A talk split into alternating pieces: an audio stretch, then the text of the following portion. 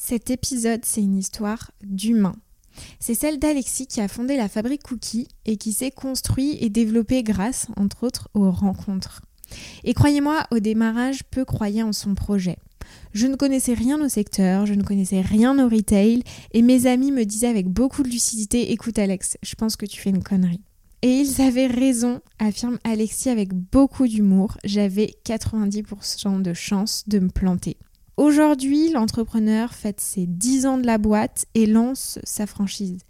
J'ai passé vraiment un moment privilégié avec Alexis qui m'a ouvert les portes de l'entreprise en toute transparence, avec beaucoup d'humour et beaucoup d'authenticité, ce que j'ai particulièrement apprécié et j'espère que vous l'entendrez au cours de cet épisode. Alexis, c'est un personnage qui a à cœur l'humain et qui a une humilité déconcertante. Vraiment, vous le ressentirez, c'est sûr, au cours de cet épisode. L'entrepreneur est revenu sur son parcours avec beaucoup d'humour, beaucoup de simplicité, et puis nous livre un bon nombre d'anecdotes sans langue de bois. C'est vraiment un délice à écouter. Alors je vous laisse tout de suite avec l'épisode du jour, la fabrique Cookie, Alexis de Galambert.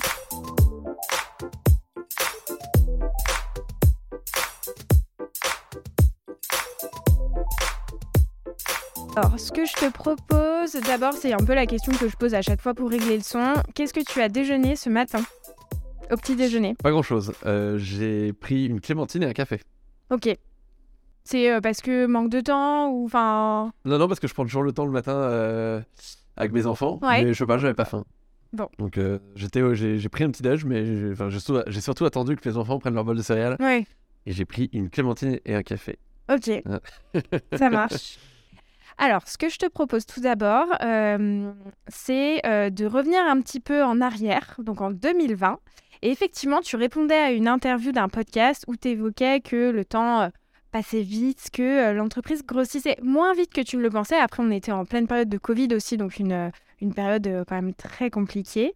moi, je voulais te poser la question, est-ce que c'est toujours le cas et comment finalement se porte la croissance de l'entreprise? Alors, il y a beaucoup de questions dans ta question, mais je vais essayer d'être euh, euh, bref.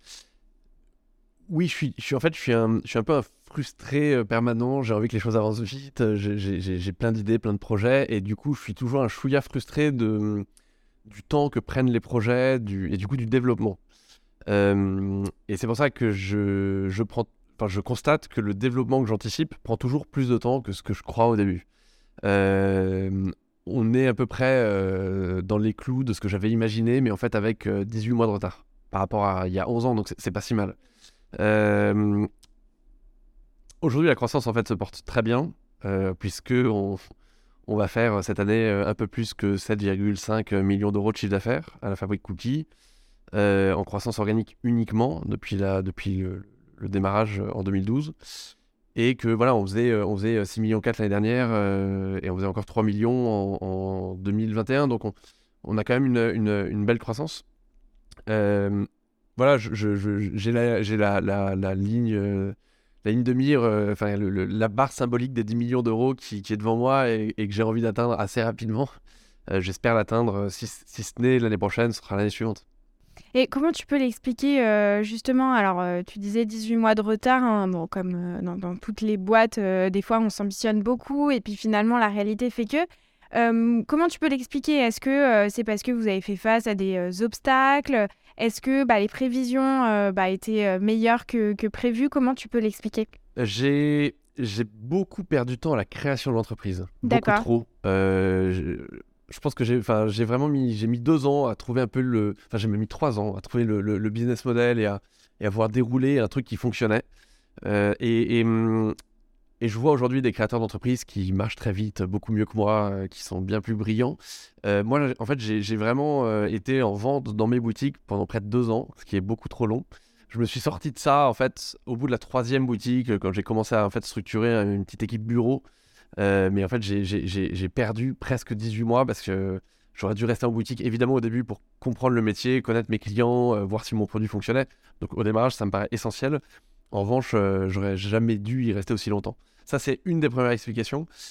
La deuxième, le, Covid a, forcément pas aidé. Hein. ça a été une année un peu blanche pour nous. On a, on a quand même fait 6% de croissance en termes de chiffre d'affaires. Donc, Mais si vous voulez, on, on, est, on est plutôt habitué à faire euh, du 40-50% de croissance. Donc, mais bon, c'était très décevant. T'en as qui ont été en recul aussi, donc euh, ça dépend avec qui on a tu des compares. euh, on a des concurrents qui Voilà. ont beaucoup perdu, donc, donc, euh, donc comparativement, on s'en sort vraiment bien. Mais euh, c'est une année où on a fait, on a, voilà, on a, on a, on a, on a pas fait de croissance. On a eu en, en revanche eu un bon rattrapage en 2021. Ah, en 2000, euh, c'est quand le Covid déjà? Non, c'était en 2020. Donc, 2020. euh, donc en 2000, donc, donc je t'ai dit bêtises, on a fait, euh, on a fait 3 millions en, 2000, euh, en 2021, on a fait un peu plus de 3 millions d'euros de chiffre d'affaires. Euh, non, oh là là, je suis complètement perdu, excuse-moi, j'aurais dû venir avec mon, avec mon ordinateur. Non, non, pas Euh, de souci. Bref, on a, fait, on a fait un peu plus de 3 millions en 2020, l'année du Covid. Ok. Et sachant qu'on avait fait 2 millions 9 en 2019, donc voilà, c'était assez décevant.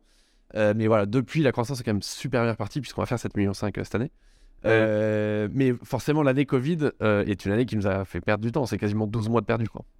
Bien sûr. Et puis après euh, aussi, on peut se dire que c'est euh, finalement une croissance très saine parce que euh, tu vois beaucoup de startups qui, qui augmentent en termes de chiffre d'affaires la première année de manière considérable. Et puis après, boum, il n'y a plus rien. Alors, c'est vrai qu'on on, on pourrait parler des, des dark stores. par exemple. Alors, c'est une belle étoile filante. mais qui ne sont pas du tout rentables. Et surtout, j'ai entendu dire que Getir était en, en Redressement. Donc, voilà, ouais. c'est- c'est. Un peu triste tout cet argent gâché. Bon, en redressement, on ne veut pas dire liquidation. Non. Donc on, on espère évidemment euh, que, que, que, que ça va bien se passer. Surtout que nous, on a, on a la chance de travailler avec eux. Donc c'est, c'est, c'est- j'espère que ça va, ça va, ça va aller. Euh, oui, croissance saine, c'est vrai. Euh, aujourd'hui, on, a, on est très peu endetté. Euh, et surtout, j'ai gardé la maîtrise de la fabrique j'ai- je suis Oui, toujours actionnaire à hauteur de 80%. Donc je suis, je suis quand même très majoritaire. Et les 20% restants, c'est que de la Love Money. Donc euh, donc- donc c'est plutôt chouette. Il n'y a pas de fonds. pas Super de, modèle. Enfin, c'est même assez rare, euh, j'ai l'impression. Ouais. Ouais, non, donc c'est plutôt chouette. Euh, maintenant, euh, les levées de fonds, c'est utile aussi pour aller plus vite, pour croître, pour se faire accompagner. Pour... Je, suis, je, je suis, je- je suis convaincu que mieux accompagné, j'aurais pu aussi peut-être aller un peu plus vite. Et- et maintenant, je pense qu'il y, a- il y a- il y aura peut-être des sujets de croissance externe qui me demanderont de faire rentrer des fonds et de et de et d'avoir d'avoir des ouais, des, des actionnaires euh, qui, qui m'aident aussi un peu dans le- dans l'organisation de la Ouais. société quoi. Si euh, je sors un peu du cadre hein, et je me dis, euh, là, on se reparle dans 10 ans. Mhm. ah, c'est tellement difficile. Euh, je sais pas. En fait, ça change chaque jour. Donc, ça dépend où on va. Alors, et t'es dans quel mood là, Là, je suis dans un mood où, où la semaine prochaine, j'ai vendu la boîte. Ah non. plus, non. Ah, je sais pas. Je viens d'avoir une histoire euh, compliquée là. Euh, donc, euh, une histoire de- d'homme, hein, comme d'hab. C'est l'histoire les plus compliquées, je trouve, dans les boîtes. Euh, Non, non, mais ça va. hein, je, je suis, je suis toujours motivé, mais, mais de là à me à 10 ans, je sais pas. Ouais, bah, t'as souvent des up and down. Enfin, c'est Ouais, toujours. c'est quand même vachement dans. Mais allez, si, si je me projette, et, et dans les faits, c'est quand même ce que je fais, dans 10 ans, on fait un peu plus de 100, on fait entre 100 et 200 millions d'euros de chiffre d'affaires. Euh, Je suis utopique, hein. Je... Et on est devenu un acteur euh, incontournable de la biscuiterie euh, euh, clean label et, et- et raisonnée de France. En, en- à minima au format snacking, quoi. D'accord. Et en termes de réseau de distribution, vous avez des ambitions Ben, en termes de réseau de distribution, alors dur de savoir où on sera le snacking dans, dans 10 ans, mais, mais je pense qu'il ira bien et qu'il ira même encore mieux. Et, euh, et on sera. euh, j'aime beaucoup l'exemple de Saint-Michel, qui est une marque que j'aime beaucoup et qui s'est quand même historiquement pas mal développée à la fois en marque propre et en marque blanche. Et donc la marque blanche a pas mal soutenu l'outil industriel et, les dépenses marketing pour, la marque nationale. Voilà, c'est un exemple que, j'aime bien. Il y a une autre marque qui m'inspire beaucoup, c'est Cusmiti qui arrive à la fois, je trouve, à, allier euh, la, RHD, la GMS euh, avec une marque forte. Et, euh, et je trouve que c'est un bon, euh, c'est assez inspirant ce qu'ils font. Voilà, donc si dans 10 ans j'arrive, euh, j'arrive à faire des, un mix entre, entre la Fabrique Cookie, Cusmiti et Saint-Michel, je pense que ce serait pas mal. Bah écoute, c'est tout ce qu'on peut te souhaiter. Euh, J'en profite pour faire un coucou à Stéphane Brunery, qui était l'ancien directeur marketing de Saint-Michel et qui a été le premier à répondre présent sur le podcast. J'avais rien, euh, pas de nom, rien du tout, tu vois, donc comme quoi. Euh, donc là, on se parle de 10 ans. Maintenant, revenons à maintenant. Mhm. Euh, si tu peux décrire la fabrique Cookie en quelques chiffres, qu'est-ce que tu peux nous dire en termes de chiffre d'affaires, de performance, de nombre de boutiques, de cibles? Alors, déjà, ce qui est euh, hyper important pour, pour tes auditeurs, je, je- je, pense qu'ils ne connaissent pas très bien la fabrique cookie et, à juste titre, on est, on est encore vraiment une petite marque. C'est qu'on on, a, on a deux grands réseaux de distribution. On a nos boutiques qu'on détient en propre. Euh, aujourd'hui, il y en a 13. Euh, elles sont essentiellement en Ile-de-France, même si on en a une au Luxembourg et, une euh, à Lyon. Cette partie-là est la plus facile à comprendre. C'est des c'est des cookies qui sont faits sur place. Donc on fait la pâte dans notre usine de Gennevilliers. Enfin, j'aime pas le mot usine, mais faut appeler un chat un chat. Euh, et on l'envoie en frais dans nos boutiques et la pâte est, boulée et cuite sur place. cette partie-là, aujourd'hui, on lance, on lance le concept en franchise. Ça se développe plutôt bien. On va ouvrir à Lyon et à Nîmes cette année. On est en bonne voie pour ouvrir La Rochelle aussi. Et euh, voilà, on a, on a pas mal de pistes dans plein d'autres villes de France pour, pour, pour développer la partie qu'on appelle en interne B2C. Et on a euh, toute une partie B2B qui représente du coup quand même les deux tiers de notre chiffre d'affaires et les trois quarts de nos volumes. Et donc là, on fait des cookies, des cakes et des madeleines euh, d'ici quelques jours, puisqu'elles sont en cours de lancement.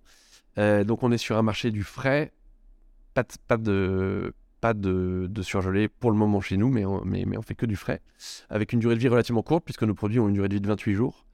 Euh, c'est du clean label, c'est des produits qui sont emballés individuellement dans des sachets en cellulose de bois et qui on travaille voilà avec une bonne partie de la restauration euh, snacking, donc dans les sushis, les burgers, les salades bars, euh, la restauration collective, l'événementiel. Là, on est mi-mai, on est en pleine préparation de Roland Garros, puisque Roland Garros nous a commandé quelques 60 000 cookies pour, euh, pour le tournoi, donc on est, on est en pleine préparation de ces, ces cookies-là. Super. Et justement, est-ce que tu peux nous évoquer un peu ta cible, ton cœur de cible, même si je le connais, parce que je me suis bien renseignée? Bah, Mon cœur de cible, c'est un peu toi, si tu veux. C'est très féminin. D'où le cookie que j'ai mangé à midi. Voilà, chez, chez Pokawa, c'est ça? Euh, C'est très féminin. Euh, c'est en gros des, personnes qui ont en moyenne entre 25 et 50 ans. Euh, même si évidemment on a aussi des jeunes et aussi des personnes un peu plus âgées, mais, mais, mais, mais, majoritairement 25-50 ans. Féminin et c'est très caricatural, mais, mais, mais en fait c'est les personnes aussi qui sont un peu dans la générosité. Donc c'est elles qui vont parfois de manière un peu solitaires vont s'acheter un cookie, mais aussi beaucoup, en tout cas dans nos boutiques, vont acheter des boîtes, soit pour leur famille, soit pour leurs collègues. Et Bien donc, sûr. Voilà, le chiffre d'affaires des boutiques est, beaucoup porté par, euh, par ces personnes-là. Quand tu as écrit ton business plan au début, euh, c'était la cible que tu avais identifiée Alors, pas du tout. C'est elle qui s'est identifiée Elle s'est euh, identifiée toute seule. Ah non, non, j'avais rien anticipé du tout. Et c'est, là où il y a une part de chance qui est énorme dans la, dans la création d'entreprise. Petite anecdote rapide, c'est que j'avais, je faisais de la finance avant, j'étais en conseil financier, je faisais la fusion-acquisition euh, en mid-cap. Et en bon financier que j'étais, j'ai étudié mon marché et j'avais fait un business plan euh, qui faisait une bonne dizaine d'anglais. J'avais été jusqu'à calculer le, coût fiscal d'acquisition d'un droit au bail pour mes boutiques. J'avais vraiment été dans le détail du détail, de la centaine d'euros de la fiscalité en fonction des trucs. Évidemment, et finalement, tout le BP, les 10 onglets, reposaient sur deux hypothèses qui étaient le nombre de clients par jour et le panier moyen. Et en fait, j'avais pas du tout, du tout eu les bonnes hypothèses.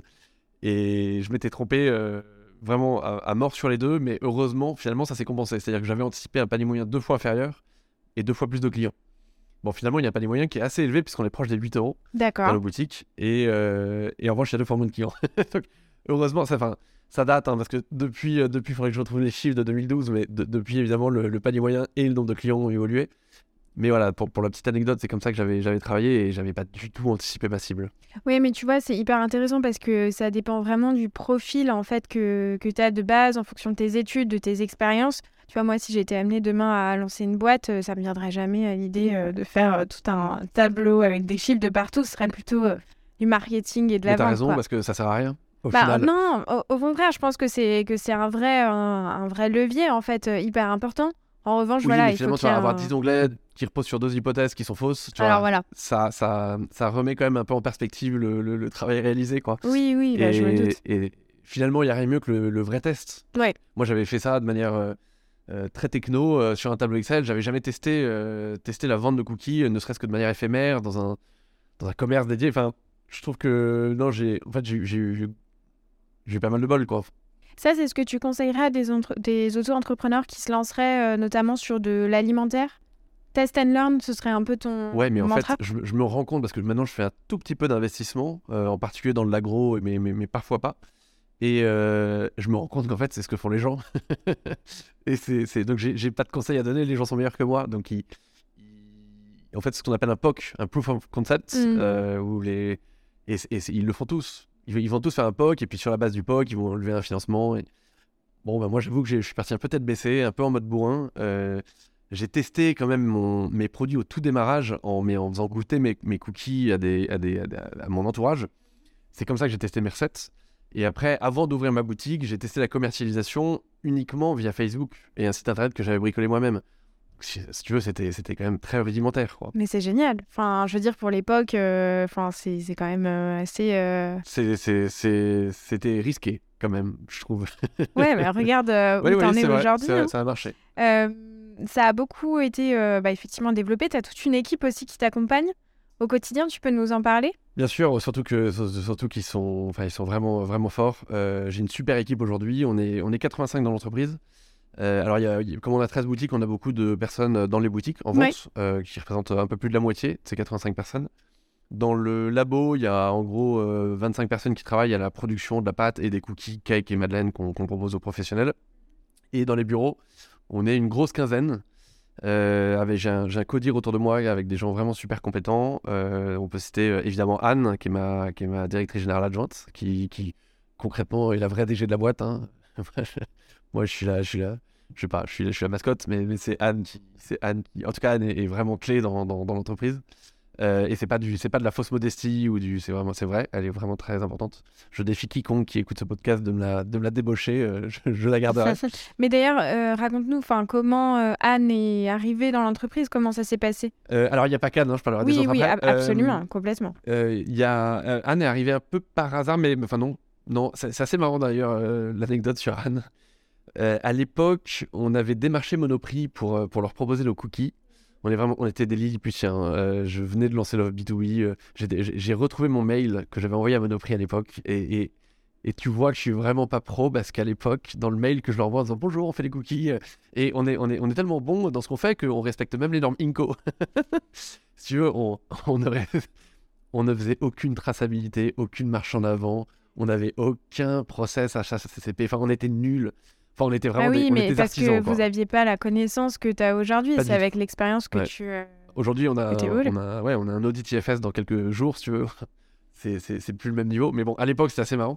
Bref, j'envoie mon mail à Monoprix. euh, on fait un test avec, euh, avec Anne, qui est en fait la, la responsable du rayon euh, euh, Daily Monop, qui a changé de nom depuis, mais, mais le, le rayon frais un peu de Monoprix. Et Monoprix voulait déjà à l'époque un peu se, se différencier de ses concurrents et du coup euh, enlever la marque Michel Augustin de ses rayons. Donc elle était assez preneuse de, de, de, voir ce qu'on était capable de faire en cookies. Donc j'ai eu, du bol aussi un peu sur le timing. Euh, et elle nous teste dans une dizaine de boutiques, puis une quarantaine, et, finalement, nos, nos- ventes ayant été assez bonnes, euh, elle nous déploie. Mais dans ce process de test, qui a été quand même assez long, qui a duré entre 6 et 8 mois, un moment, Anne m'appelle, et en plus c'est un moment où moi j'étais un peu au bout du rouleau, tu vois, donc quand on parle en dents de scie de, de, la- de- de mon, de, mon, de mon humeur ou de, ou de ma motivation, j'étais j'étais vraiment fatigué, euh, les, les ventes, d'ailleurs le test chez Monop se passait pas très bien, euh, on voyait que nos ventes étaient, étaient très en dessous de celles de Michel Augustin, parce que bon, c'était quand même relativement logique, on était une marque inconnue.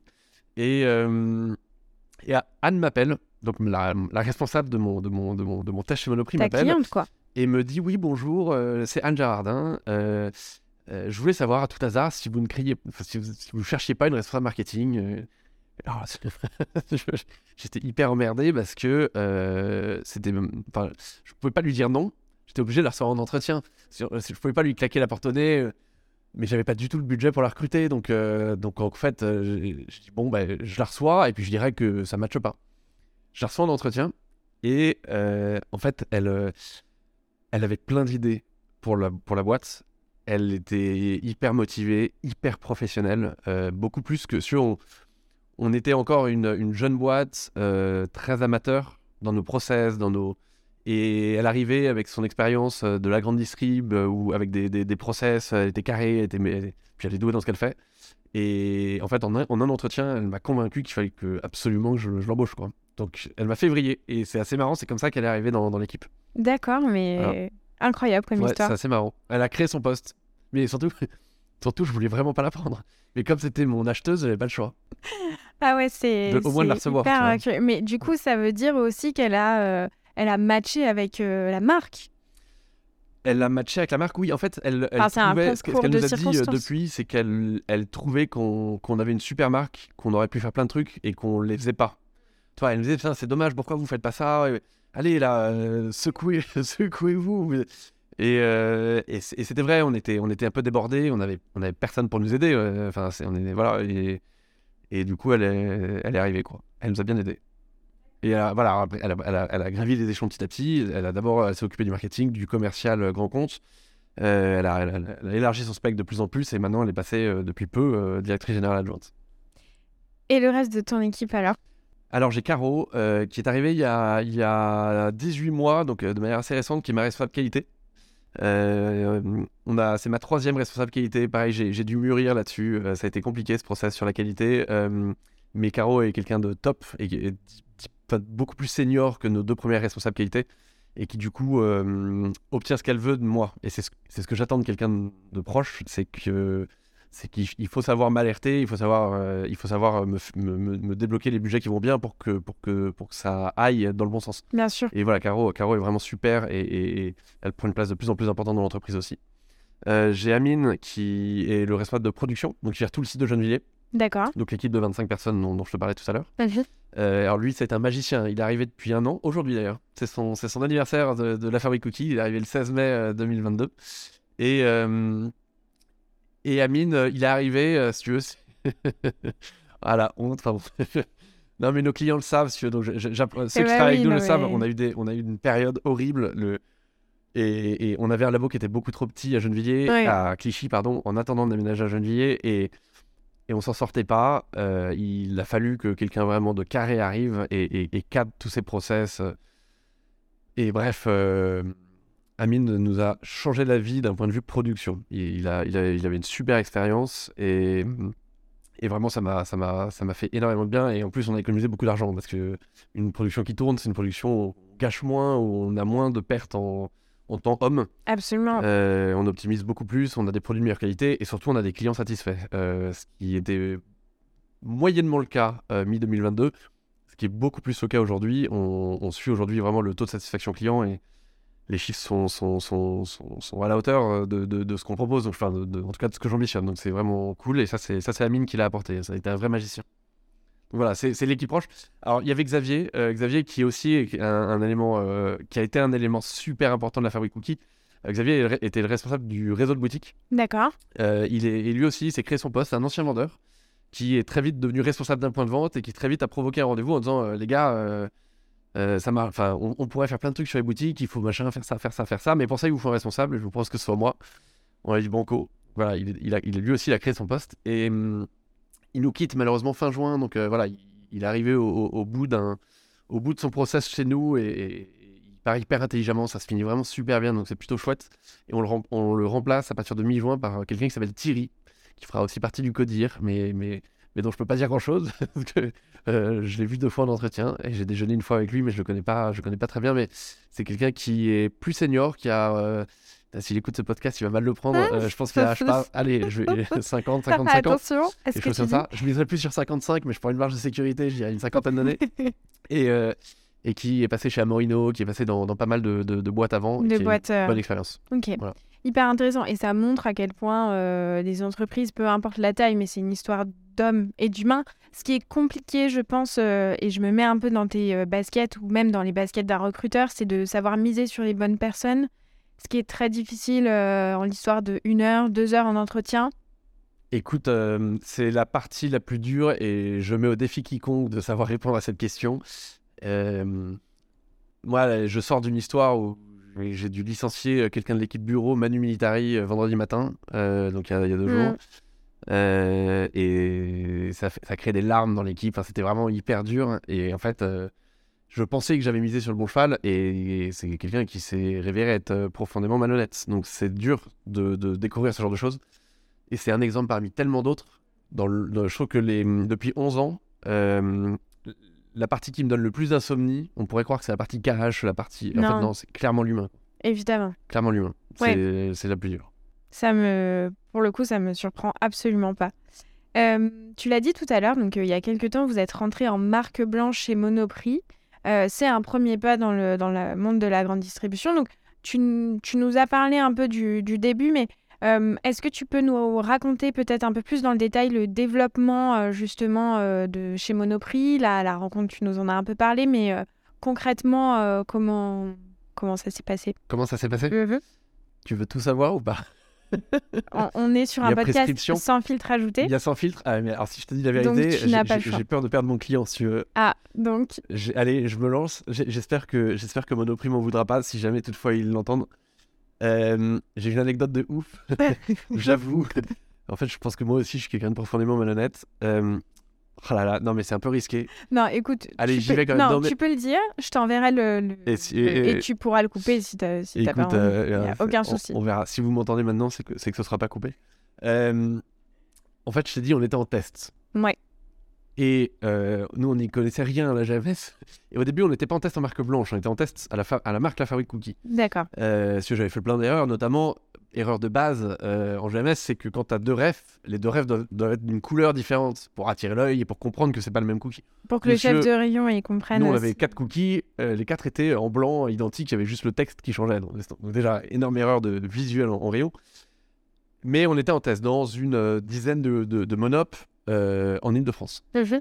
Les volumes étaient pas bons. On avait notre acheteuse Anne Jardin qui nous gueulait dessus parce que parce que on faisait pas assez bien, assez bien le truc et qu'elle sentait bien qu'on allait être déréférencé et que le test allait s'arrêter. Euh, et en fait, ce que j'ai, j'étais à l'époque accompagné du réseau Entreprendre et j'en parle dans un des clubs de mon, du réseau Entreprendre. Je dis bon bah les gars, voilà, je suis en tâche chez Monop, mais là ça se passe mal. Je suis un peu deg. Euh, j'ai fait changer mon packaging, mais... et ils m'ont, ils m'ont, dit mais Alex, t'es con quoi euh, T'es en Ile-de-France? Achète tes produits. et je dois avouer que j'y avais pas pensé, mais comme on n'était que dans une dizaine de, trucs, bah, j'ai embauché un mec et pour acheter, ça Pour acheter mes cookies dans les 10 monop. Et en fait, il passait toute la journée. Toute la journée, il allait dans trois. Euh, chaque jour, il allait dans trois monop différents. Il achetait une dizaine, fallait pas que ce soit trop voyant. Eh il a acheté une dizaine de cookies par monop. Étonnamment, les chiffres sont remontés. ah, bizarre. il est donné à des associations, hein, on les jetait pas. Et euh, les chiffres sont remontés. Et du coup, le test a été prolongé. et... Mais en vrai, c'est pour moi c'est pas de la malhonnêteté. Bah un peu je trouve. Bah c'est la première fois que j'en parle en tout cas. j'étais pas très fier. Déjà je pense que tu n'es pas le seul à l'avoir fait. Bah euh, non, j'avoue. Voilà. Puisqu'on va on va l'idée, c'est que l'idée. Et après, euh, je pense que ça provoque en fait euh, justement la chance de poursuivre un partenariat. Tu sais, tu sais, enfin tu savais les, les, les... Bah, pour moi c'est pas des erreurs parce que tu apprends toujours des erreurs, mais en tout cas les axes d'amélioration sur lesquels tu pouvais appuyer pour justement poursuivre la collaboration. Donc c'était juste appuyer sur le bon bouton pour. En fait, ça euh, m'a fait gagner du temps. Ouais. clairement, j'ai acheté du temps. Et, et j'ai eu. Je ne regarde pas, puisque ça fait maintenant 6 euh, ans qu'on travaille avec eux. Euh, et ce qui, voilà, après, en fait, ce qui est marrant, c'est que le test a une phase 2. On a été dans 40 monop et monoprix partout en France. Et là, évidemment, on a dû arrêter. On ne pouvait plus. Donc, et, et, là, les vrais chiffres sont arrivés. Et, et ce que nous demandait Monop, c'est on devait, on devait dépasser les ventes de Michel Augustin sur trois critères. retour quali, on devait être bon en logistique et on devait faire en sorte que les ventes, enfin, on devait vendre plus de les rotations. Rotation, exactement. Et, euh, et en fait, les, les, courses se sont croisées au bout de, euh, je sais pas, 2-3 mois. Et c'est là où ils ont défini, définitivement appuyé sur le bouton pour nous déployer dans les 260 Monop et Monop Super. Ouais, donc c'était une belle histoire. Et surtout, au final, euh, je pense que Monop ne le regrette pas. Et, et, quand on est passé au test de 40 Monop et Monoprix en France, bon, ben là, les chiffres étaient, étaient, étaient, étaient sincères et réels. Mais peut-être que si j'avais pas euh, acheté mes, mes, propres cookies pendant la première phase du bah test, oui. ben on ne serait pas arrivé à la deuxième. Non, mais complètement. Ben, c'est un peu comme ça que ça s'est fait. Et, euh, et puis... mais non, mais moi, moi, je trouve que c'est génial comme anecdote. Bon, tu verras si tu veux euh, garder pas. moi, je, je, pense que j'en parlerai à, mon équipe. Mais voilà, c'est comme ça que ça s'est fait. Euh, et justement, tu le disais, donc euh, Michel et Augustin, c'est quand même un acteur, euh, enfin un, grand acteur de la grande distribution sur, sur ce segment-là. Tu as d'autres marques qui sont assez iconiques, hein, Lu, Granola Co. Comment, toi, tu viens te différencier chez Monoprix en termes de goût, en termes... Comment tu, tu, tu l'expliques justement? Alors, c'est très différent. Euh, on n'est pas du tout sur le marché de l'épicerie comme peut l'être Granola, Lu, Co. Euh, on est vraiment sur le marché du snacking avec des produits frais, euh, DLO 28 jours à réception. Donc, on est vraiment sur le snacking avec des cookies de 75 grammes. Donc, on va plus être effectivement sur le cookie emballé individuellement de Michel Augustin en frais, mais qui, pardon, qui finalement est, est, quand même de moins en moins présent, sans, offense pour eux. Ils, sont ils sont très forts et très présents sur d'autres produits, mais euh, en tout cas sur, la partie snacking, euh, on, les, les, voit plus trop, nous. Euh, et sur la partie épicerie avec les marques que tu as citées, ben, gustativement, c'est pas du tout, tout, le même produit, mais, mais le positionnement tarifaire non plus. C'est-à-dire que presque pour le prix d'un paquet de gâteaux lu ou granola ou autre, tu as le prix d'un seul de mes cookies. Donc c'est c'est quand même. Euh, Mais du coup, ça me fait poser la, question de. Euh, il y a un vrai enjeu aussi à éduquer le consommateur et à faire comprendre au consommateur que euh, c'est pas les mêmes euh, cookies et surtout tu les retrouves pas au même endroit dans le dans le magasin. Enfin, je trouve que. Mm. Moi, j'avais pas en tête, en, toute transparence, hein, ah. que tu avais deux rayons. Enfin, c'est pas instinctif. Non, mais parce que c'est vraiment un rayon déjeuner. Et c'est un rayon dans lequel je pense que les gens qui vont déjeuner chez Monop, ils le connaissent par cœur, ce, rayon-là. Et, et, du coup, ils, voient très bien de quoi on parle. Euh, clairement, dans ce rayon-là, euh, tu as des salades de fruits, des sandwichs, des mousses au chocolat, qui, qui sont qui, qui, n'ont absolument rien à voir avec le reste de l'offre. Et, euh, et, mais c'est des produits frais qui coûtent cher, où il y a un taux de casse important pour, pour, pour le distributeur.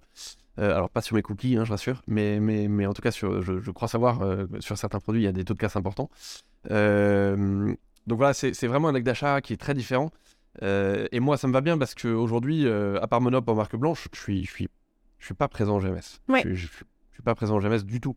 Euh, mes clients, c'est que des, des, restaurateurs ou, assimilés ou, événementiels, mais il n'y a que Monoprix finalement dans ce, dans ce marché-là. et en plus, pour rebondir sur ce que tu disais sur le circuit snacking, on voit vraiment dans les chiffres un report euh, des euh, personnes euh, qui allaient au restaurant précédemment et aujourd'hui qui vont en grande distribution pour acheter au rayon depuis. Depuis 3-4 mois, donc depuis le début de l'année globalement, c'est assez frappant de voir les chiffres qui explosent. Oui. effectivement, nous, c'est assez dingue. Toi, tu le ressens vraiment dans ah les rotations. On, le ressent énormément. Mm. Mais alors, on ressent pas trop la baisse chez nos clients restaurateurs. On reste, on reste sur de, la restauration un peu snacking. Hein. Enfin, sur le pouce, quoi. Pokéball, euh, Burger Co. Euh, mais quand même, euh, donc, je, ne connais pas du tout les chiffres de la restauration traditionnelle. En tout cas, si je dois regarder les chiffres du, du, rayon snacking Monoprix, c'est impressionnant. la croissance depuis le début de l'année est vraiment très forte. Et que ce soit en, en valeur, certes, ça c'est un indicateur, mais aussi et surtout en volume. Ouais. je parle que le volume. Hein. oui parle que volume. Euh, en l'occurrence, euh, notre prix de vente n'a pas bougé depuis le début de l'année. Le cookie fait partie des, indicateurs euh, un peu clés pour eux, donc ils voulaient, voulaient surtout pas y toucher. D'accord, hyper, intéressant. Donc là, on, effectivement, on parlait de la, de la GMS et plus particulièrement de Monoprix. Alors moi, je connais pas du tout et je pense que les auditeurs, même chose, plutôt la RHF. Donc je sais que vous êtes présent chez Pokawa, j'y étais un peu plus tard qu'à midi. Euh, sushi Shop, dans d'autres euh, enseignes, tu vas nous en parler. Euh, est-ce que tu peux nous parler un peu de ce réseau Comment vous avez commencé à l'approcher? C'est ouais, en fait c'est c'est un réseau super. je, je... je vais c'est dur de dire du bien d'un réseau sans, sans, du coup, par contradiction, que l'autre réseau le prenne mal. Donc je vais essayer d'être soft. Bah non, non, mais il n'y a, Pas de, a pas de concurrence ou quoi que ce soit. C'est pas du tout la même réseau, chose. C'est un réseau dans lequel euh, les, partenariats sont quand même de longue durée. Je, trouve, euh, on, se parle, on se comprend, on parle le même langage. Euh, il n'y a pas un rapport de force qui, qui, peut se retrouver dans d'autres réseaux. Et, et, et j'ai quand même le sentiment qu'on bosse tous en bonne intelligence. Enfin, voilà, quand on signe un nouveau client en, en, RHF, généralement, c'est quand même euh, sur, du coup, pour un partenariat qui. En fait, on, en fait, on a presque jamais perdu de client, dit autrement. Donc, c'est assez, assez, sympa, quoi, parce que notre chiffre d'affaires, du coup, ne fait que croître. Ça nous est arrivé. On en a, surtout, en fait, l'année dernière, on a, on a, augmenté nos prix au, 1er juillet. Euh, on, a, on, a, perdu un client qui était un petit client qui allait pas très bien. Et, et, voilà, bon, mais je comprends, il n'a pas pu supporter la hausse. Il est passé sur un, un produit euh, différent, surgelé. Euh, et, je comprends complètement. Mais, mais sinon, globalement, moi, c'est un réseau que j'aime beaucoup, qui, est dur à pénétrer, euh, surtout avec une marque. Euh, parce que c'est un réseau qui aime bien avoir sa propre marque. Et, mais ceci, la GMS aussi, hein, donc de plus en plus. Oui. mais voilà, qui, qui, qui, fonctionne bien. Qui est fidèle et, dans lesquels les marges ne sont pas compressées euh, tous les mois de février euh, de chaque année. Donc, euh, donc globalement, globalement ça... Et alors, comment, comment on a démarré dans ce réseau-là? Nous, c'est par la restauration collective essentiellement. Et le premier groupe à nous avoir fait confiance, c'est le groupe Compass. Et très très vite, on a signé quelques sites avec eux. Et le deuxième groupe qui nous a fait confiance et qui nous a beaucoup aidé dans notre développement, et je pense en particulier à la partie qualité, mhm. c'est le groupe Elior. Euh, on, a, on, a, on a signé Elior un peu par hasard, euh, par chance. Euh, Fabien Seligi, si, si tu m'écoutes, petit, petite pensée pour toi. on était vraiment encore des Lilliputiens. On avait un labo de 50 mètres carrés dans le centre de Paris. Et je me souviens du coup de, de Elior qui nous envoie son auditeur qualité. donc, je, je me souviens plus de son nom pour le coup. Mais il n'est pas rentré. Donc, il est arrivé. La porte était ouverte. Il a clairement vu que on n'avait pas de Charlotte, on n'avait pas on rien on n'avait on avait pas de marche en avant. Enfin, on avait, on avait rien. Imaginez, euh, c'est comme si on faisait les cookies dans notre cuisine. Euh, il n'y avait évidemment aucune traçabilité. enfin, voilà, il n'y avait rien. Euh, donc, il n'est pas rentré. Et il nous a dit écoutez, les gars, je vais en parler à votre acheteur, on revient vers vous, mais là, ça sert à rien que je vous fasse un audit. quoi. C'est complètement inutile. Donc, voilà, on se reparle. Et Elior a été hyper bon avec nous. j'ai vraiment, je l'en remercie encore aujourd'hui ils nous ont dit écoutez les gars, on, vous laisse six mois et surtout on va vous aider.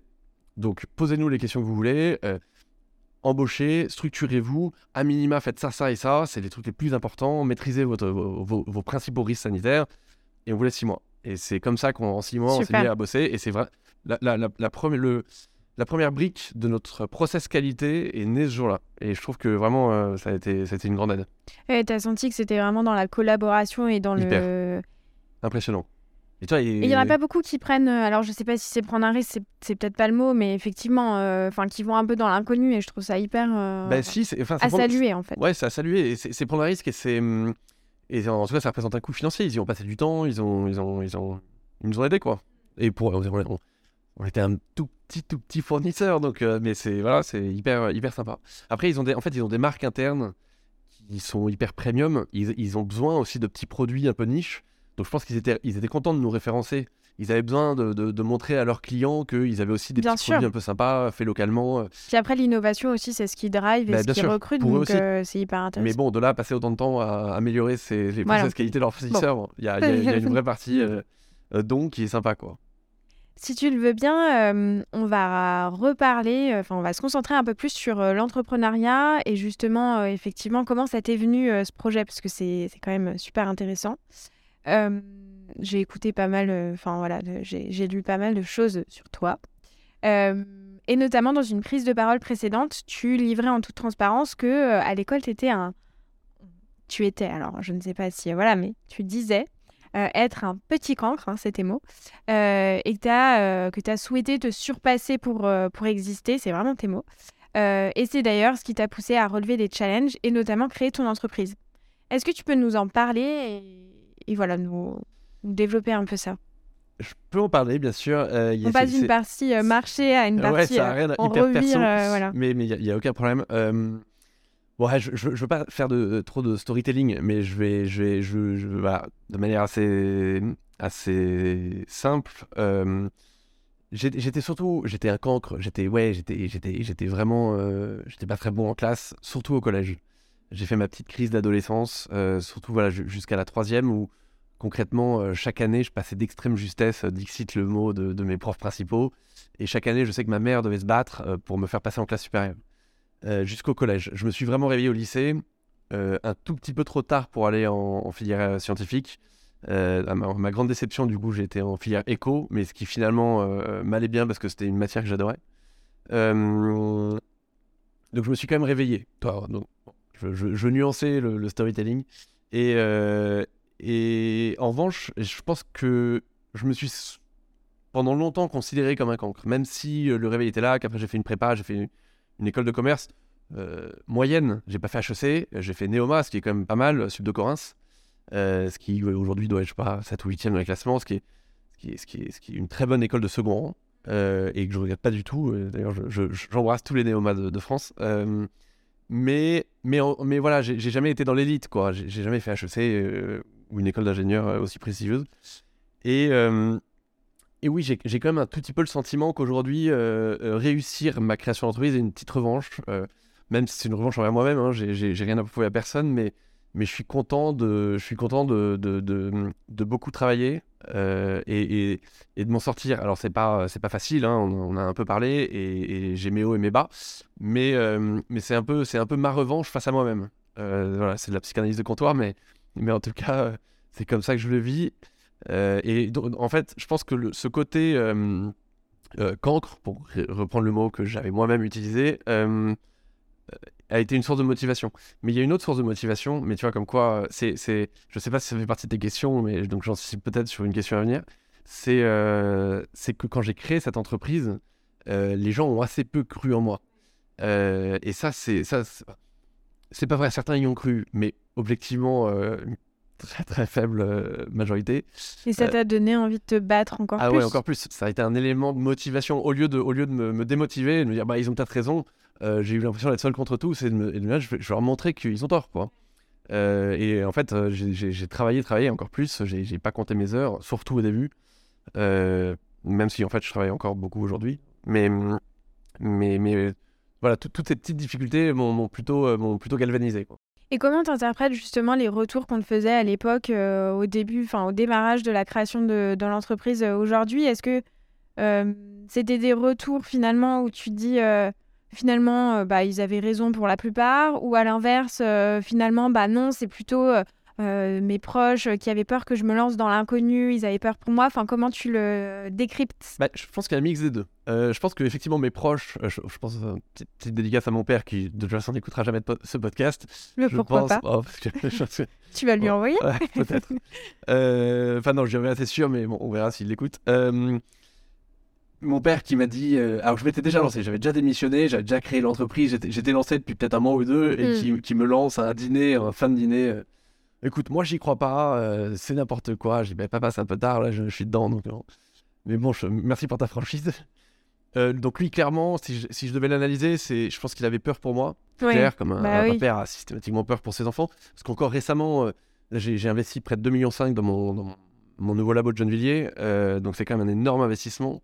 Euh, donc on s'est un peu remis en risque, quoi. C'est un, vrai palier.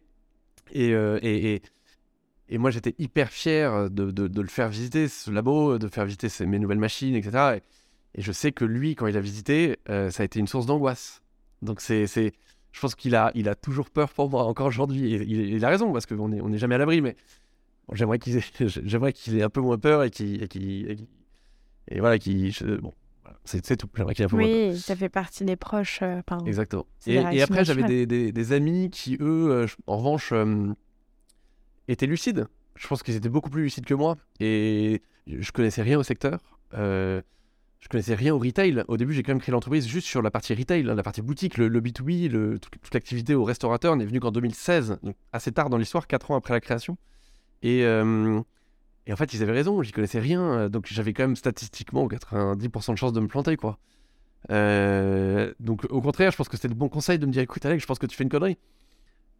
Mais voilà, je, Mais c'est peut-être cette insouciance justement qui t'a euh, effectivement permis de te, développer. Et d'ailleurs, euh, pour côtoyer euh, pas mal de- d'entrepreneurs euh, dans le monde de l'agro, bah, j'en ai plein qui, qui sont lancés en n'y connaissant rien et aujourd'hui ils ont monté euh, des bonnes boîtes qui fonctionnent super bien. quoi. Et je me dis peut-être que, euh, tu vois, enfin je fais un exemple, c'est pas pour euh, parler de moi, mais moi je me dis là, je bosse en, en agro, en grande distrie, euh, je creuse encore plus avec les podcasts parce que je suis passionnée. Mais plus j'avance, au début, je me disais peut-être un jour je monterai une boîte, mais plus j'avance et je me dis, mais jamais. Mais quelle idée horrible. mais- non mais tu sais, tu vois? je, je disais aussi souvent que si c'était à refaire, je le ferais pas. Euh, parce que c'est quand même, euh, en fait, heureusement qu'il y a de l'insouciance et de l'inconscience au début, de l'inconscience plutôt. Euh, je pense que si, si, si j'avais su les difficultés, les, stress, les, enfin, vraiment, je pense que je le referais pas. Alors hyper différemment. Et donc heureusement finalement qu'on sait pas, heureusement qu'il y a une partie de folie. donc voilà, les, les gens lucides m'ont pas réussi à m'empêcher de le faire, mais en fait je pense qu'ils avaient raison. Hmm. Et tout à l'heure, tu en parlais, hein, donc c'est un moment assez récent et clé de ton entreprise, ça a été le déménagement de votre labo. Donc c'est vraiment une étape euh, structurante hein, dans le, vraiment la croissance euh, de, de la fabrique Cookie. Est-ce que tu peux nous en parler? Euh, ce qui est assez marrant, c'est que j'ai pris la décision d'avancer de, sur ce local de Gennevilliers en, fin d'année 2020. On, sortait du Covid et comme je suis quand même quelqu'un d'assez optimiste, j'étais persuadé que c'était derrière nous et que très vite ça allait repartir. Mais à l'époque, euh, on n'en avait pas fondamentalement besoin. C'est-à-dire qu'en 2020, on a fait un peu plus de 3 millions d'euros de chiffre d'affaires. Euh, je prends la décision de euh, déménager de Clichy, donc on avait 350 mètres carrés de, de, production, euh, pour signer un bâtiment de 1600 mètres carrés avec une grande cour intérieure. Mais en même temps, je me dis, quelqu'un de projet, ça va galvaniser les équipes, on, ai, on en a collectivement besoin pour sortir la tête de ce Covid. Donc j'avance. Sauf qu'entre-temps, il y a eu donc des permis de construire, des études, des travaux, tout ça a pris un temps fou. Et finalement, on a déménagé. Donc la décision se prend fin 2020 et on a déménagé fin 2022, puisqu'on a déménagé euh, début novembre dernier, il y a, à peine 6 euh, ou 7 mois. Et en fait, pendant ces deux ans, euh, on a fait x2,5 en, en, chiffre d'affaires. Non, attends, je dis n'importe Non, si, c'est ça. Enfin, à peu près. Ouais, un peu moins, bref. Et, mais c'est ça, on a au moins fait un peu plus que x2. Et, et en fait, c'était devenu vital qu'on déménage. Donc heureusement que j'ai pris la décision en fin 2020. Mais parce que sinon. mais on, saturait, on saturait, hmm. c'était horrible.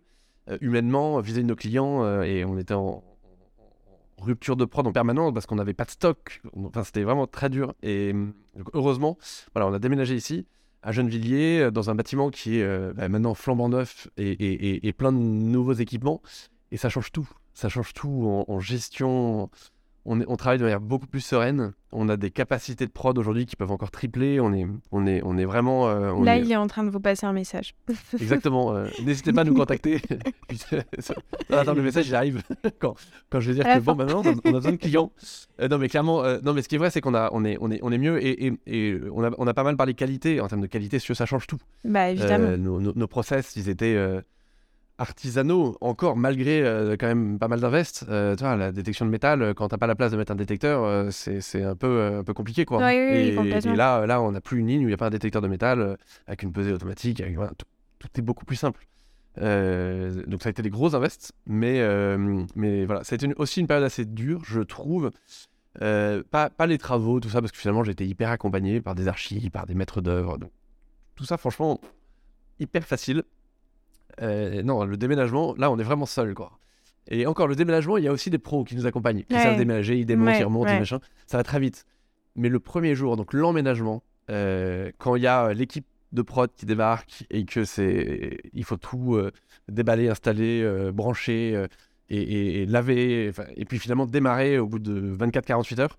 Là, ça a été un boulot vraiment intense et, j'ai trouvé ça très difficile. et, et, surtout, ça a mis du temps. Euh, c'est la première fois de ma vie que je déménageais euh, une petite usine. Euh, et, et, je m'attendais pas à ce que ça prenne, que l'installation prenne autant de temps et que on remette autant de temps à, mettre en place des nouveaux process, que chacun prenne ses marques et que tout rentre dans l'ordre. Tout ça a mis du temps. Mais tu vois, c'est des étapes auxquelles je trouve on, ne parle pas assez dans la vie d'un entrepreneur. Enfin, on en voit de plus en plus sur LinkedIn des, personnes qui prennent la parole justement sur alors, c'est pas des difficultés, mais plutôt des moments de vie qui sont structurants pour une boîte. Et là, pour le coup, je trouve que c'est hyper intéressant que tu le partages euh, en bah, transparence. et puis, c'est clairement structurant. Mm. Après, d'un point de vue humain, c'est autant en prod, les mecs sont pas mal en scooter, etc. Et puis, ils habitent plutôt dans le 93, donc c'était pas mal. Autant euh, mes, mes, équipes de bureau, euh, le, le RERC, c'est c'est pas ça. Hein. Si, si, Valérie Pécresse écoute ce podcast, non, je, je, sais pas, le, enfin, je sais pas s'il si, dépend de la région ou de la SNCF, mais mais non, le RRC, c'est une catastrophe. C'est pas. Ah, du coup. Euh, tu me fais peur là, je le reprends pour aller à la gare. Euh, aujourd'hui, je crois qu'il marche, mais hier, il marchait pas. Ah Par exemple. Euh, hier, mes équipes ont toutes mis deux heures à rentrer chez elles. L'enfer, quoi. Donc ça crée quand même des nouveaux problèmes. C'est, je trouve que. Voilà. Mais bon, on n'a pas le choix, on va pas construire une usine dans le centre de Paris. Hein, oui, oui, complètement. Mais la bonne nouvelle, c'est que dans 8 ans, il y a la ligne 15 automatique qui arrivera. Donc on n'a plus que 8 ans à tenir. Ça, voilà. ça va. c'est ça. Euh, écoute, je te propose pour, euh, pour conclure ce podcast qu'on se parle un peu de la période. Alors malheureusement, on est dans une période assez compliquée euh, où on est dans un monde en pleine mouvance, en pleine mutation avec des crises voilà, démographiques, climatiques, mais aussi sociales. Donc on a l'âge de départ à la retraite qui est en plein, voilà, en plein dans les débats, mais aussi l'inflation. et voilà, le pouvoir d'achat, les prix augmentent. On voit notamment en grande distribution une baisse de volume assez drastique sur toutes les catégories de produits, sauf, on le disait tout à l'heure, hein, le snacking qui est assez préservé. Est-ce que cette tendance, elle est vérifiée chez vous, la fabrique cookie? Est-ce que les consommateurs mettent encore de l'argent pour se faire plaisir et faire plaisir à leurs proches? Pour le moment, oui. Euh, nous, pour le moment, nos volumes euh, sont, se portent plutôt bien. Euh, voilà, je, mon analyse, du coup, sur la seule base de mes chiffres, hein, c'est ce qui, du coup, vaut ce que ça vaut, mais c'est que les gens continuent à se faire des, petits plaisirs et à s'acheter des cookies à la fois en boutique où on fait des bons chiffres. on a quand même 13 boutiques, donc on a des chiffres au jour le jour et, les chiffres se portent bien. Et, nos clients B2B, quand ils, quand, quand, ils ne sont pas en redressement judiciaire, les volumes sont aussi présents. Donc, euh, pour le moment, j'ai envie de te répondre que qu'on passe un peu à travers des gouttes. Oui. Euh, à travers les gouttes. Et, donc, ça se passe plutôt bien. Maintenant, on a, on a nos propres difficultés. C'est que certains de nos clients vont mal. Et donc, forcément, là, les volumes baissent.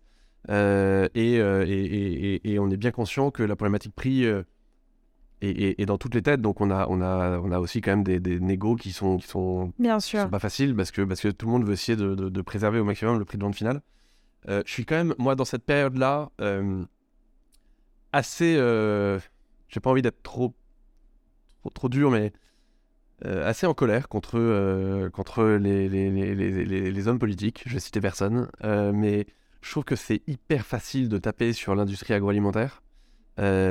sous prétexte que effectivement c'est vrai le blé le, blé rebaisse le soja aussi le beurre en ce qui me concerne le beurre est un peu redescendu on a on a on obtient des petites baisses mais on a quand même des contrats qui sont trimestriels ou semestriels donc déjà les baisses mettent du temps à arriver et, on, obtient des, on obtient des baisses, mais, mais en fait, on parle de, on parle de sujets qui, déjà, c'est des baisses qui sont assez peu encore significatives par rapport à la hausse, mais soit c'est des baisses, faut être clair. En revanche, euh, je n'ai pas connaissance d'une baisse du SMIC, je n'ai pas connaissance d'une baisse du fuel, je n'ai pas connaissance euh, de, toutes les autres charges qui ont explosé en 18 mois. Et, c'était un peu facile de, parler de la guerre en Ukraine euh, pour les prix du blé, parce qu'effectivement, l'Ukraine est, un, fabricant de blé. Parce qu'en fait, toutes les autres charges ne sont pas liées à la guerre en Ukraine. C'est lié euh, à, de l'inflation liée à la. le monde entier a fait marcher la planche à billets pendant le Covid. Et on est surpris qu'il y ait de l'inflation en sortie de Covid. voilà, on ne reviendra pas au prix d'avant. C'est hyper. Euh, euh, et personne ne le dit d'ailleurs, aucun si, économiste. Enfin, les, hommes politiques nous, demandent de réouvrir les négos, de rebaisser les prix, que les prix baissent en rien. Mais c'est c'est pathétique. C'est, en fait, c'est un peu scandaleux parce que du coup, je sais pas si je dois m'inclure dedans parce que je suis un lilliputien dans cette industrie, mais disons que je m'inclus dedans. Ça nous fait passer pour, les méchants de l'histoire. Euh, je rappelle quand même que les marges de la grande distribution euh, n'ont pas bougé d'un iota dans cette histoire. En tout cas, j'ai les chiffres de la BPI de janvier. Euh, l'industrie agroalimentaire avait perdu 12 points de marge. l'industrie de la distribution, enfin les, les, distributeurs avaient perdu un point de marge. Donc c'est hyper facile de taper sur les, sur les acteurs de, l'agroalimentaire maintenant que certains prix euh, de matières premières rebaissent, quoi. Enfin, baissent. je, suis, je, suis... je sais que la période est compliquée et que les politiques essayent de s'en sortir comme ils peuvent, euh, parce qu'ils n'ont pas 20 000 solutions non plus. Mais, mais voilà, je trouve que c'est pas, pas efficace. Et, et, et, si la période est compliquée, il vaut mieux essayer d'être intelligent, euh, de sortir des solutions concrètes que de, que taper sur des acteurs qui eux-mêmes essayent de s'en sortir. Parce que malheureusement, je suis assez convaincu que beaucoup d'entre nous euh, ne va pas sortir de cette crise vivant. Donc c'est c'est hum, voilà, pas une période euh, simple. Euh, bon, moi j'ai la chance de pas trop mal m'en sortir dans cette période-là. Mais, mais je vois autour de moi, voilà, j'ai plein d'amis qui, qui, qui, qui, déposent. c'est sur LinkedIn chaque semaine, j'ai une nouvelle boîte qui dépose quoi. C'est quand même pas facile. Donc, donc voilà, je, suis assez en colère contre ceux qui tapent sur, sur nous. Je pense que beaucoup euh, seront alignés avec euh, ton discours. Et puis, si tu me permets, je pense qu'on a complètement dépassé le temps, mais, mais je suis désolé pour tes auditeurs. Non, c'est bon, ok, tant mieux. Euh, moi, j'ai le sentiment, un peu quand même, d'être le, le, En tout cas, le dindon de la farce dans. Ah, j'ai pas parlé des prix de l'énergie, tiens, tu vois, dans les prix de tout à l'heure. Les prix de l'énergie. Et en fait, si tu veux, la fabrique Cookie aujourd'hui est sortie de la période Covid endettée d'un PGE. Comme beaucoup d'entreprises en France, sauf les petits acteurs. Et, c'est très bien, hein. l'État pendant le Covid a décidé de protéger les entreprises de moins de 2 millions d'euros de chiffre d'affaires, ce qu'on appelle les TPE, qui ont eu le droit au fonds de solidarité, qui ont touché 10 000 euros par mois pour payer les loyers, pour tout le monde est au chômage partiel, très bien. Donc les TPE en France s'en sont bien sortis. Les PME, dont je fais partie, ont eu le droit de s'endetter. Voilà. Donc on est sorti du Covid avec une dette. J'ai dû payer 100% de mes loyers de toutes mes boutiques, alors même que les centres commerciaux étaient fermés. En 2021, pendant 4 mois et demi, les centres commerciaux ont encore été fermés. Cher Emmanuel Macron, euh, j'ai dû payer mes loyers. Il y, a un moment il faut qu'on m'explique, mais soit je paye, quand de cassation le dit, je paye. Je sors endetté de cette crise-là. S'ensuit une crise énergétique, inflationniste. Et là, si tu veux, on est encore les dindons de la farce, quoi. Parce que tous les petits acteurs, moins de 36 kW, moins de 2 millions d'euros de chiffre d'affaires, sont protégés. On reprotège les mêmes. Très bien. Pourquoi? Parce que clairement, ils sont plus nombreux que nous. Donc, ils font peur. Mais, mais, mais en fait, nous, les PME, bah, on, ressort, on est endetté. Et moi, j'ai déménagé de la boîte Gennevilliers au pire moment, puisque c'était en gros, j'ai dû souscrire un contrat électrique en octobre 2022. Vous pouvez regarder les graphiques sur Internet. C'est le moment où le, le, mégawatt est à 1000 euros. C'est le pire moment de l'année. Je me suis fait flinguer sur ma facture énergétique. Ah, c'est. Voilà. Et donc, maintenant que j'ai le sentiment de gérer crise sur crise, euh, on a encore été hyper exposé aux grèves hein, avec, nos boutiques. je, suis, quand même très présent en gare. mes boutiques ont été fermées encore. Bref, j'ai quand même. Voilà, c'est un peu exaspérant d'entendre Bruno Le Maire. Allez, je lance, name dropping, d'entendre Bruno Le Maire euh, euh, taper sur l'industrie agroalimentaire. Alors, je mélange deux trucs parce que je mélange le B2B et le B2C dans, dans tout ce que je viens de dire, mais, mais voilà, c'est mon ressenti général sur les cinq dernières années. C'est c'est pas, pas facile toutes ces crises successives quoi. Non. Si on pouvait avoir une année un peu euh, on peut respirer, ça, je pense que ça va bien. Non, puis effectivement, ça envoie un mauvais message en fait euh, aux consommateurs euh, français, enfin qui ne connaissent pas cette industrie, parce que plus tu creuses, plus tu t'aperçois de, de, plein de choses et enfin ça va dans le sens du discours que tu portes. Et euh, ça dessert encore euh, cette industrie qui, euh, quand même, fait énormément d'efforts. Et puis qui, qui emploie énormément de monde, qui nourrit la France, qui est quand même assez vitale. et on est fort là-dedans, on fait des bons produits, on est. Et voilà, c'est. Et tu, vas voir que je, suis assez sûr que prochainement, on va, on va nous dire que les, ça y est, les prix de l'énergie baissent, ça y est. En fait, ils sont toujours trois fois plus élevés qu'ils n'étaient il y a un an. là, moi, je viens de souscrire un nouveau contrat pour 18 mois. Je suis encore trois fois plus élevé. Alors, j'étais huit fois. C'est vrai que je gagne je suis trois fois plus élevé qu'avant. Donc, en fait, c'est. c'est, donc, donc, non, les prix baisseront pas. Enfin, c'est, c'est illusoire. Ou, enfin, voilà. Je... Bref. C'est une période assez compliquée, quoi.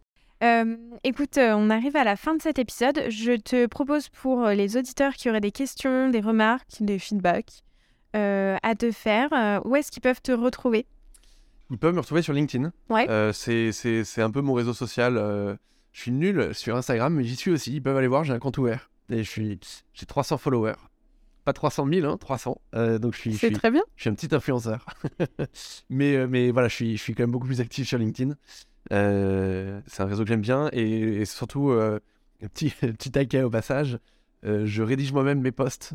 je déteste le, tous, ces, tous ces posts rédigés par des cabinets de, ah, parce que, oui, c'est vrai que ça se fait. De plus en plus. Ah, et ça, ça, ça, Enfin, moi, du coup, je trouve ah que ça, c'est vraiment pas intéressant. Ils sont tous rédigés de la même manière. Et, moi, ah je, rédige chacun de mes posts. C'est vrai que j'avais pas pensé à cette subtilité-là.